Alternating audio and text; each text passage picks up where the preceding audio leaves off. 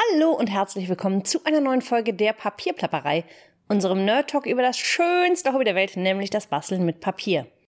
In der letzten Woche habe ich euch gefragt, welches Thema mit dem Buchstaben Z euch denn interessieren würde und tatsächlich haben einige von euch geantwortet. Und eins davon ist so ein Thema, da wurde ich auch schon häufiger nach gefragt. Deshalb habe ich jetzt heute mal gar nicht so die großen Grundlagen zum Stempeln für euch, sondern heute nehme ich euch mal mit hinter die Kulissen von Create a Smile und wir sprechen über das Zeichnen. Und ich erzähle euch ein bisschen, wie eigentlich unsere Motive entstehen. Wie gesagt, das ist sowas, wo ich sowieso immer mal wieder nachgefragt werde und ich habe gedacht, das ist jetzt vielleicht die Gelegenheit, beim Thema Z das einmal mit euch zu teilen. Wenn ihr eure Stempel bekommt, dann sind natürlich die Motive reingezeichnet, die Linien sind identisch dick und, und, und. Also da steckt dann schon relativ viel Perfektionismus mit drin. Und es ist tatsächlich so, dass ich ein relativ perfektionistischer Mensch bin. Aber natürlich sind die so nicht direkt von mir entworfen worden. Das, da ist ein längerer Prozess davor gelaufen und in den nehme ich euch mal mit. Es fängt damit an, dass ich auf meinem Handy eine Liste mit Ideen habe. Und die wächst und wächst und wächst. Und auch ihr, Lieben, tragt dazu bei, dass die immer länger wird. Denn ganz viele von euch spielen mir Ideen zu oder Wünsche, was ihr euch gerne mal als Stempel wünschen würdet. Und wenn ich finde, dass die Idee was taugt und wenn ich mir vorstellen könnte, dass das was ist, was viele Leute anspricht und vor allem auch mich, weil ich ja immer nichts mache, wo ich nicht hinterstehen kann. Also wenn ich glaube, das ist eine gute Idee, dann kommt das mit auf diese sehr lange Liste. Und jetzt empfehle ich euch nochmal das Video zum Thema I zu gucken, Inkubationszeit, weil die kommt jetzt zum Tragen. Die Idee ist dann also schon ins Gehirn gepflanzt und da verbleibt sie erstmal und arbeitet. Weil manchmal habe ich dann noch kein konkretes Bild dazu oder hm, mir sind jetzt gerade andere Sachen wichtiger oder das passt gerade nicht zur Saison oder oder oder. Und dann verbleibt das im Kopf und gärt da so. Manchmal vergesse ich die Sachen auch wieder und sehe die dann erst, wenn ich wieder in die Liste gucke. Und manchmal ist es wie so ein wie so ein Dorn in meinem Gehirn, wo ich denke, ah, ich will das machen. Wie kann ich das so machen, dass es cool ist? Dass es typisch Creative Smile ist, dass das was ist, wo ich richtig Bock hätte, das zu benutzen und wo ich auch glaube, dass ihr richtig Bock hättet, das zu benutzen. So, und dann verweilt es also auf der Liste und irgendwann knutscht mich die Muse und dann weiß ich, okay, jetzt will ich genau das machen, da habe ich jetzt richtig Bock drauf. Und was ich mir dann nehme, ist ein Aquarellbuch. Ich habe so ein Aquarellbuch, das ist von Hahnemühle, glaube ich. Und da ähm, nehme ich meinen 3D-Bleistift und dann wird gezeichnet. Das ist tatsächlich das Grundmaterial, mit dem die Stempel entstehen, die ihr dann hinterher bekommt. Ein 3B-Bleistift und ein Aquarellbuch.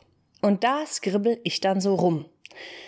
Und dann skribbel ich ein bisschen hier und skribbel ein bisschen da und alles ist sehr unsauber und ich spiele mit Formen rum und ich spiele mit, mm, mit Augenhöhe, Augentiefer und so weiter spiele ich dann rum.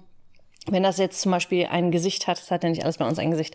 Und wie gesagt, dann probiere ich so ein bisschen rum und ich mache das deshalb in einem Aquarellbuch, weil manche Sachen sehen verhältnismäßig langweilig aus bis zu dem Moment, wo sie Farbe bekommen.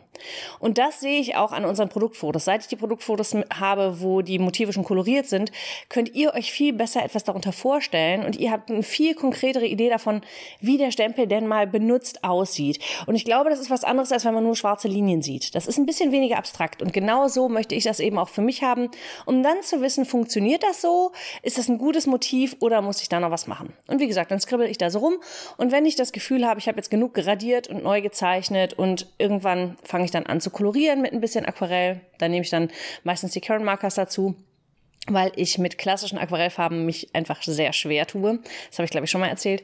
Also ich nehme dann die Karen Markers, weil die ein sehr einfaches, schnelles Ergebnis bringen.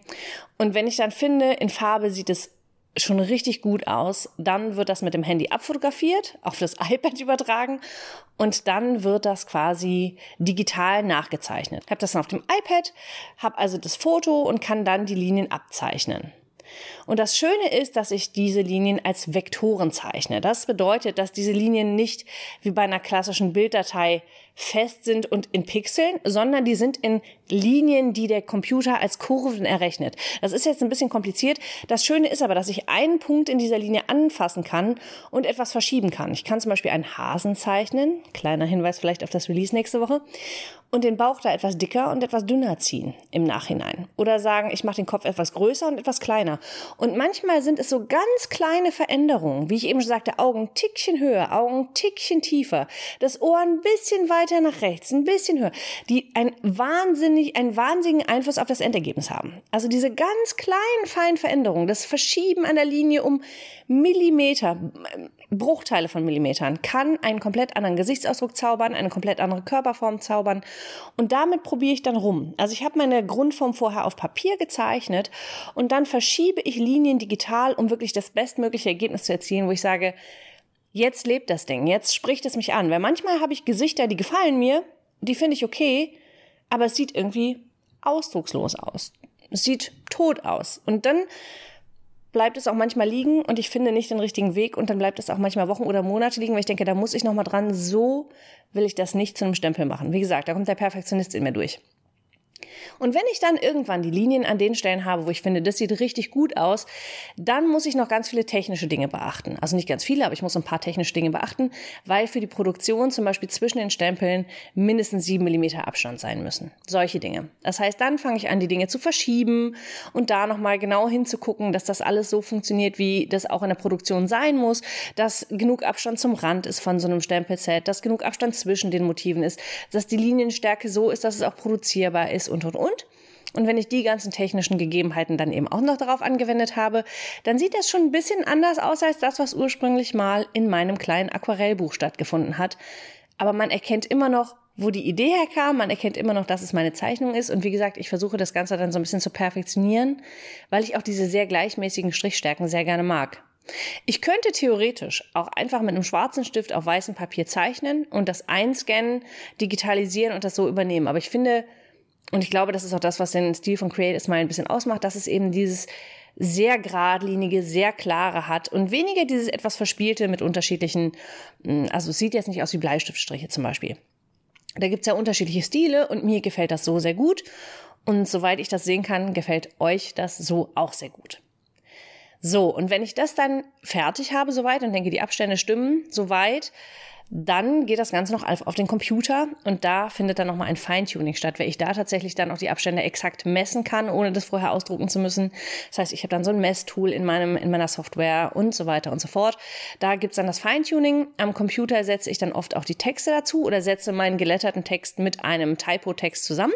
Ich mache ganz oft Texte, die eben so eine Kombination sind aus meinem eigenen Lettering und dann eben einer Druckschriftart zum Beispiel. Und das mache ich am Computer, weil es da einfach deutlich schneller und einfacher geht als am iPad weil ich da mein ganzes, mein, meine ganzen, äh, meine Sammlung von Schriften habe, die ich mir irgendwann mal gekauft, runtergeladen habe, wie auch immer.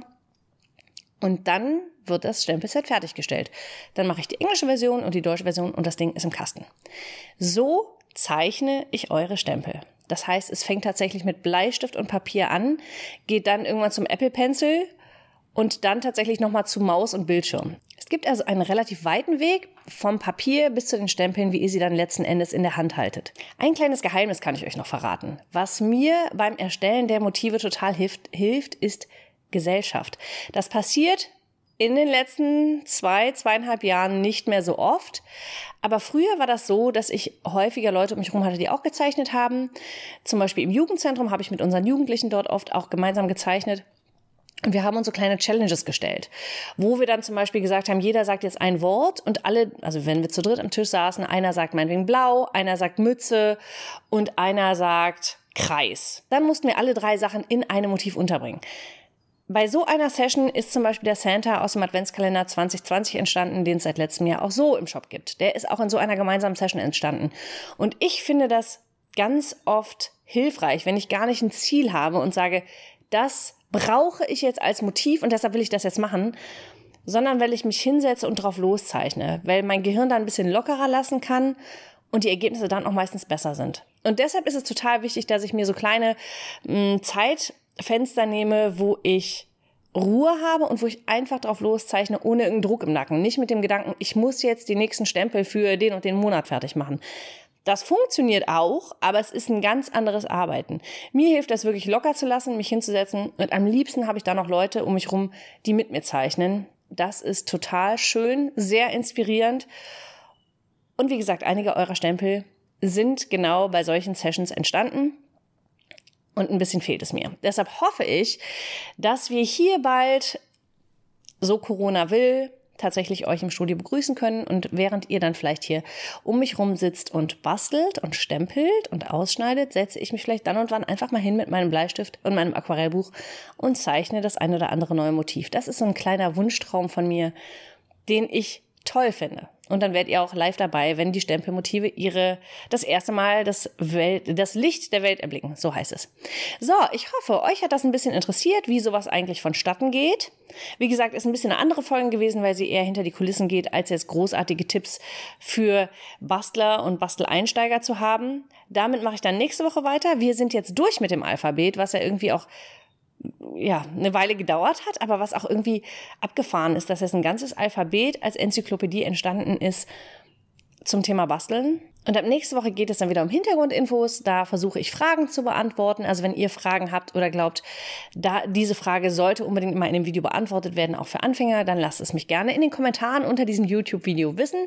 Wenn ihr das hier auf Spotify oder ähm, Apple Podcasts hören solltet, dann würde ich mich freuen, wenn ihr kurz auf YouTube vorbeiguckt und auch da einen Kommentar da lasst. Ihr könnt mir aber auch auf Instagram schreiben, wenn ihr glaubt, ihr habt ein gutes Thema für ein Video, denn ab nächste Woche wird alles ein bisschen anders, aber ich freue mich riesig drauf und hoffe, ihr seid dann weiterhin dabei in der kleinen Papierplapperei, die dann einfach nicht mehr als Enzyklopädie funktioniert, sondern einfach locker und spontan, je nachdem, welches Thema gerade auf den Tisch kommt.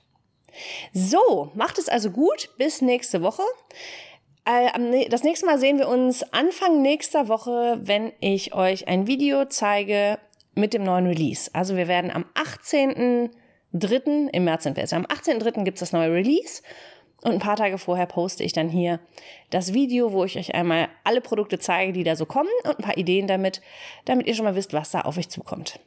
Wir sehen uns dann, habt eine gute Zeit, genießt die Sonnenstrahlen und das Vogelzwitschern. Bis dann.